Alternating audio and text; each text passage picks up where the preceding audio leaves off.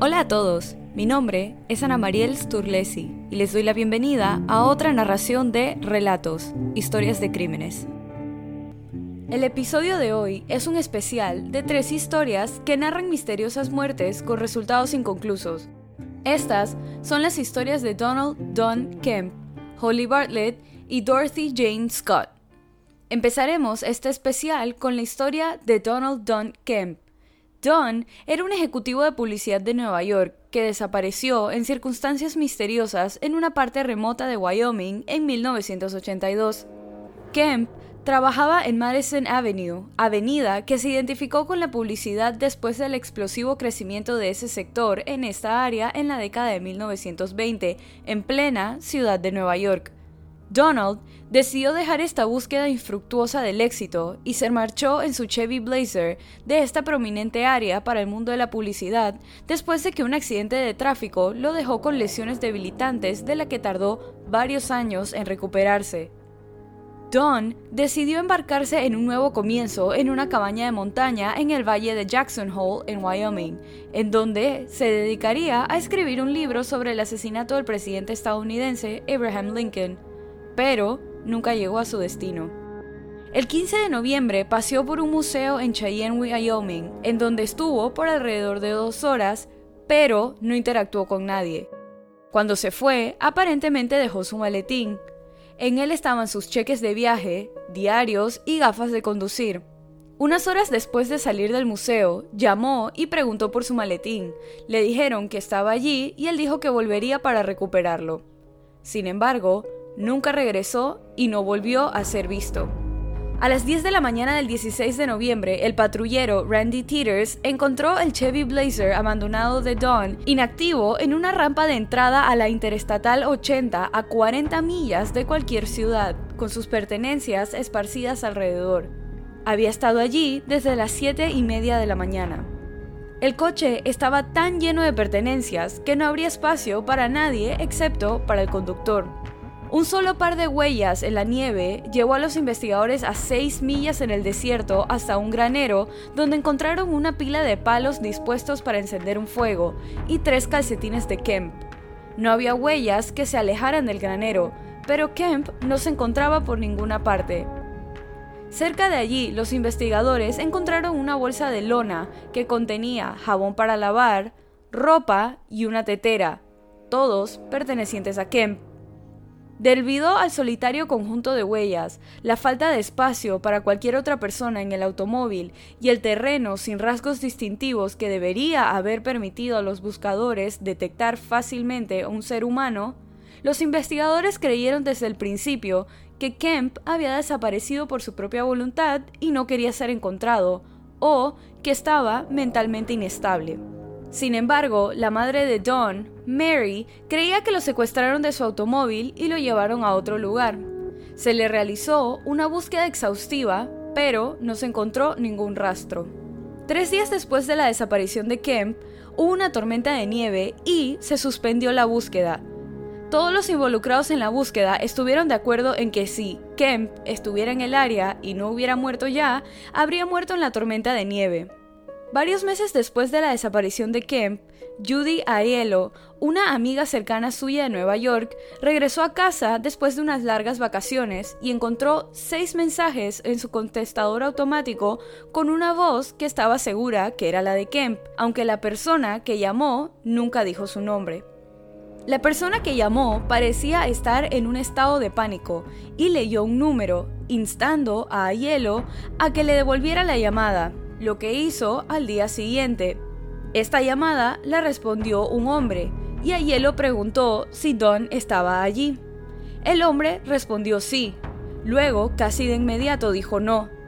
Ayelo le preguntó al hombre si podía pedirle a Don que la llamara. El hombre respondió sí. Colgó y no recibió más llamadas. Judy le informó a Mary, la madre de Don, sobre las llamadas, quien le informó a la policía. Rastrearon las llamadas hasta un remolque alquilado en Casper, Wyoming, ocupado por un hombre llamado Mark Dennis. Dennis negó haber hecho las llamadas y haber conocido a John Kemp. Sugirió que alguien más usó su teléfono sin su consentimiento o que la compañía telefónica cometió un error sobre el número usado para llamar a Aiello. Mark aceptó someterse a una prueba de polígrafo y las autoridades lo describieron como colaborador y quedaron satisfechas de que no estaba involucrado en la desaparición de Kemp. Mary Kemp no estuvo de acuerdo con la opinión de la policía sobre Dennis y viajó a Wyoming para interrogarlo ella misma. Dennis se negó a hablar con Mary Kemp y contrató un abogado antes de mudarse abruptamente de Casper, tres semanas después de que la policía lo interrogara inicialmente. Las llamadas telefónicas siguen siendo un misterio, ya que el número de Judy Aiello no figuraba en la guía telefónica. Algunas teorías para explicar estas llamadas son que alguien encontró la libreta de direcciones de Kemp que había dejado en el museo en Cheyenne y llamó a Aiello como una broma mientras que otros han sugerido que Kemp pudo haber sido secuestrado al salir del museo, explicando por qué Aiello estaba convencida de que la voz era Kemp en los mensajes de correo de voz. Cinco meses después de la desaparición de Don, fue supuestamente visto en Casper, Wyoming, en dos ocasiones diferentes. En un avistamiento en una exhibición de recuerdos de Abraham Lincoln, y el segundo fue visto en un bar por un camarero quien recordaba claramente haberle servido. Tres años después de su desaparición, los restos de Don Kemp fueron encontrados por cazadores a dos millas de donde su automóvil había estado abandonado. Sin embargo, sigue siendo un misterio cómo no se encontró el cuerpo de Kemp durante la búsqueda inicial, ya que su cuerpo estaba ubicado en un lugar claramente visible que ya había sido registrado. Algunos han teorizado que Kemp pudo haber sido atacado en relación con su investigación sobre Abraham Lincoln, creyendo que descubrió algo que no debía y en consecuencia fue silenciado. En los años posteriores a la muerte de Kemp, algunas de sus notas de investigación fueron robadas y varias de las personas que tomaron posesión de estas notas murieron en circunstancias sospechosas. Mary Kemp Nunca aceptó los hallazgos y teorías de la policía y afirmó hasta su muerte en 2014 que su hijo fue asesinado por Mark Dennis. Y así culmina el primer caso de este especial. Ahora continuaremos con el relato de Holly Bartlett. Holly Elizabeth Bartlett nació el 26 de diciembre de 1978 en Halifax, Canadá, con microftalmia, esta condición hace que los ojos de una persona estén subdesarrollados y parezcan pequeños. Aunque podía ver un poco durante su infancia, Holly quedó completamente ciega a los 13 años. Holly asistió a la escuela Sir Frederick Fraser para ciegos, donde aprendió habilidades de orientación y movilidad, en las que se destacó. Holly no dejó que su ceguera le impidiera hacer lo que quería. Aunque disfrutaba de una vida social activa con muchos amigos cercanos, últimamente había pasado la mayor parte de las noches en la casa de sus padres, sentada al lado de su padre mientras él luchaba contra un cáncer de pulmón. La noche del 26 de marzo de 2001, Holly se tomó un descanso poco común del estrés de su vida cotidiana. Después de cenar y beber, ella y un grupo de amigos de la escuela de posgrado fueron a una fiesta de fin de año escolar. Los amigos dijeron que Holly mantenía su personalidad burbujeante habitual en la fiesta, pero que solo tomó unas copas y no estaba intoxicada. Justo antes de la medianoche, uno de los amigos de Holly le ayudó a subir a un taxi que estaba listo para llevarla a casa. Lamentablemente, ella nunca lo logró. A la mañana siguiente, un grupo de herreros descubrieron a Holly tendida bajo el puente McKay, un puente situado a solo 300 metros de su casa. Holly estaba inconsciente, tenía frío y apenas respiraba. Los hombres llamaron al 911 y Holly fue trasladada de urgencia al hospital. Los médicos descubrieron que su temperatura corporal estaba peligrosamente baja en 23 grados. Tenía una pierna y varias costillas rotas. También tenía hematomas en la cara y cortes en manos y pies. Aunque los médicos lucharon para salvarla, Holly Bartlett falleció a las 10 y 45 de la mañana siguiente. Su causa de muerte fue hipotermia y trauma por fuerza contundente. En 24 horas, las autoridades locales determinaron que la muerte de Holly había sido un accidente, teorizando que Holly, una mujer ciega con un nivel de alcohol en la sangre de .09, se había desorientado y tropezó con el borde de un pilar de hormigón de 10 metros de altura que se encuentra en el borde del puente. Pero surgieron preguntas enérgicas de la familia y los amigos de Holly sobre la verdad detrás de su muerte y esas preguntas persisten hasta el día de hoy. Sus seres queridos dicen que era una viajera capaz, con un excelente sentido de la orientación y habilidades muy fuertes con el bastón. Incluso si estuviera intoxicada y desorientada, dicen, Holly no habría caminado sin rumbo si no hubiera sabido dónde estaba. Ella habría sabido que hacerlo la perdería aún más.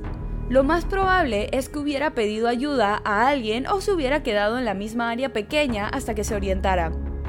Además de la preocupación, muchas personas cercanas al caso dicen que la policía no estaba dispuesta a investigar la posibilidad de un crimen.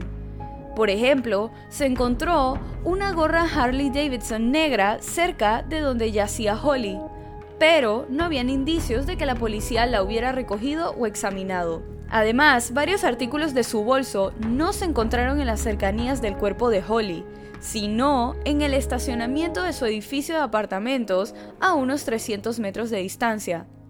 Y aunque la policía afirmó haber registrado minuciosamente el área donde fue encontrada en búsqueda de evidencia, no fueron las autoridades, sino un grupo de amigos quienes localizaron su bastón blanco en esa área el día después de que concluyó la búsqueda policial.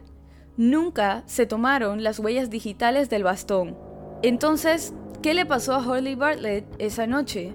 Eso ha sido un misterio durante los últimos 10 años. Y para cerrar, el tercer y último caso de este episodio especial, la historia de Dorothy Jane Scott. Dorothy Jane Scott era una madre soltera de 32 años de un niño de 4 años llamado Sean. Vivían en Stanton, California, con su tía. Trabajó en Anaheim mientras sus padres, que vivían a pocas cuadras de su trabajo, cuidaban a Sean. Todas las noches, Dorothy recogía a su hijo de la casa de sus padres y conducía los 20 minutos de regreso a su casa. Ella cocinaría la cena y luego vería dibujos animados con Sean o le leería un libro. Tenía una vida normal hasta que comenzaron las llamadas.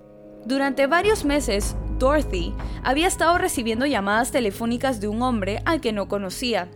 Las llamadas fueron alarmantes, por decirlo menos. La persona que llamaba profesaba alternadamente su amor por ella y su intención de matarla. En una ocasión, el hombre que seguía llamándola le dijo que le había dejado un regalo en el parabrisas de su auto y la instaba a que saliera a buscarlo. Este regalo terminó siendo una rosa muerta. Otras llamadas serían para decirle que sabía dónde estaba y que vestía. Una llamada aterrorizó especialmente a Dorothy, el hombre supuestamente le dijo a Scott que la tendría a solas y que la cortaría en pedazos para que nadie la encontrara. Debido a las llamadas, Dorothy comenzó a considerar la compra de una pistola. Aproximadamente una semana antes de su desaparición, comenzó a tomar lecciones de karate.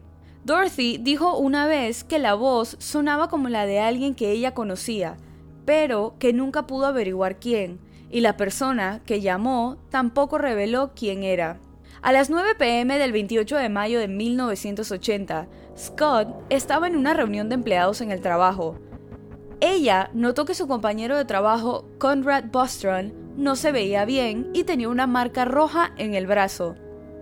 Ella y otra compañera de trabajo, Palm Head, abandonaron la reunión de empleados para llevar a Bostron a la sala de urgencias.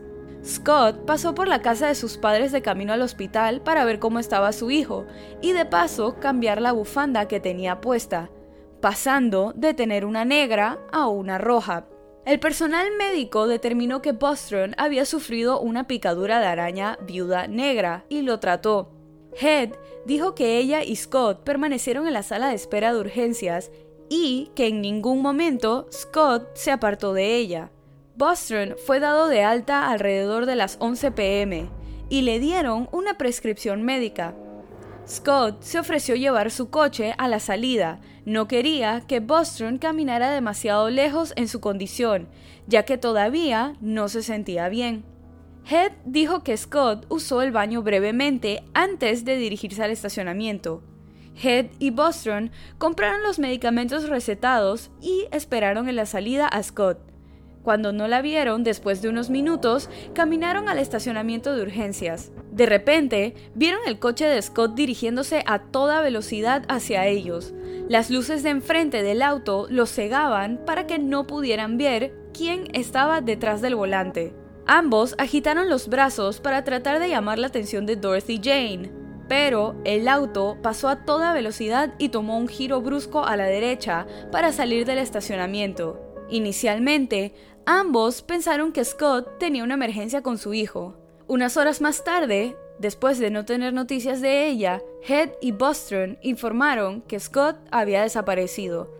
Aproximadamente a las 4 y media de la mañana del 29 de mayo, el automóvil de Scott, una camioneta Toyota blanca de 1973, fue encontrada ardiendo en un callejón a unos 16 kilómetros del hospital. Ni ella ni su supuesto secuestrador estaban cerca. Una semana después, un hombre desconocido llamó a Vera Scott, la madre de Dorothy. ¿Eres pariente de Dorothy Scott? preguntó el hombre. A lo que Vera respondió que sí. El hombre solo dijo, la tengo, y colgó rápidamente. Este hombre continuaría llamando casi todos los miércoles durante los siguientes cuatro años. Las llamadas solían ser breves y darse cuando Vera estaba sola en casa. La policía les dijo a los padres de Dorothy que mantuvieran en secreto los detalles relacionados con la desaparición. Esto es así para que cuando alguien llame no conozca todos los detalles al leerlo en el periódico. Por lo tanto, si un sospechoso puede contar detalles del crimen que solo los investigadores conocen, es probable que sea él quien lo cometió. Jacob, el padre de Dorothy, estaba cansado de guardar silencio. Llamó a un periódico que luego publicó una historia sobre la desaparición de Dorothy. La misma mañana en que se publicó la historia, el editor en jefe, Pat Riley, recibió una llamada telefónica. Riley dijo que esta persona que llamó conocía detalles sobre la desaparición de Dorothy que ni siquiera se publicaron en el artículo. Un detalle es lo que llevaba puesto esa noche, una bufanda roja. También sabía la razón por la que ella estaba en el centro médico. Sabía que Bostrom había sido picado por una viuda negra. Ninguno de estos detalles se había publicado en el artículo. Riley le dijo a la policía que el hombre dijo, la maté. Maté a Dorothy Scott. Ella era mi amor. La pillé engañándome con otro hombre. Ella negó tener a alguien más. La maté. La persona que llamó también afirmó que Scott lo llamó desde el hospital esa noche. Pam Head refutó esa afirmación diciendo que había estado con Scott todo el tiempo y que no había hecho una llamada telefónica. Debido a todas las llamadas del hombre desconocido, la policía colocó un registro para captar lo que se decía y los teléfonos se pincharon para rastrear las llamadas. Convenientemente, el perpetrador nunca permaneció en la línea el tiempo suficiente para poder rastrearlo. Sin embargo, en abril de 1984, el hombre llamó durante la noche. Jacob Scott estaba en casa y contestó el teléfono. Las llamadas cesaron después de eso. El padre de Sean, el hijo de Dorothy, fue investigado e interrogado. Tenía una coartada hermética, había estado en Missouri en ese momento y fue inmediatamente descartado como un sospechoso. Los compañeros de trabajo de Dorothy fueron interrogados en numerosas ocasiones. Dado que Dorothy trabajaba en la oficina administrativa, nunca interactuaba con los clientes, por lo que las posibilidades de que alguno de ellos fuera responsable eran escasas. El 6 de agosto de 1984, un trabajador de la construcción descubrió huesos de perros y humanos, uno al lado del otro, a unos 10 metros de Santa Ana Canyon Road. Los huesos estaban parcialmente carbonizados y las autoridades creían que habían estado allí durante dos años, ya que un incendio forestal había barrido el sitio en 1982. También encontraron un anillo de turquesa y un reloj, La madre de Scott dijo que el reloj se detuvo a las 12 y media am, el 29 de mayo, aproximadamente una hora después de que Head y Bostrom vieron por última vez el vehículo de Scott. El 14 de agosto, los huesos fueron identificados como de Scott por los registros dentales. Una autopsia no pudo determinar la causa de muerte y el 22 de agosto se llevó a cabo un funeral. Después de que la noticia del sombrío descubrimiento fuera publicada, Jacob y Vera recibieron una última llamada telefónica que preguntaba si Dorothy se encontraba en casa. Hasta el día de hoy, el hombre responsable de la muerte de Dorothy no ha sido capturado. Los investigadores creen que la persona que llamó anónimamente fue responsable de la muerte de Scott. Y así culmina este episodio de Relatos, Historias de Crímenes. Recuerden pasar por la cuenta de Instagram y dejar su opinión de este caso. La cuenta es Relatos en Podcast y la pueden encontrar en la descripción de este episodio. Relatos está disponible en Buzzsprout, Apple Podcast, Spotify, Castro, Overcast, Castbox y Pocket Cast. Si te gustó este relato, suscríbete o síguenos en la plataforma de tu preferencia que utilices para escuchar los episodios. Y no dudes en dejarnos una calificación y comentarios. Mi nombre es Ana María Sturlesi y muchas gracias por acompañarnos en esta narración nuevamente. Y bienvenido si es tu primera. Nos vemos la otra semana con otro caso en Relatos, Historias de Crímenes. Bye.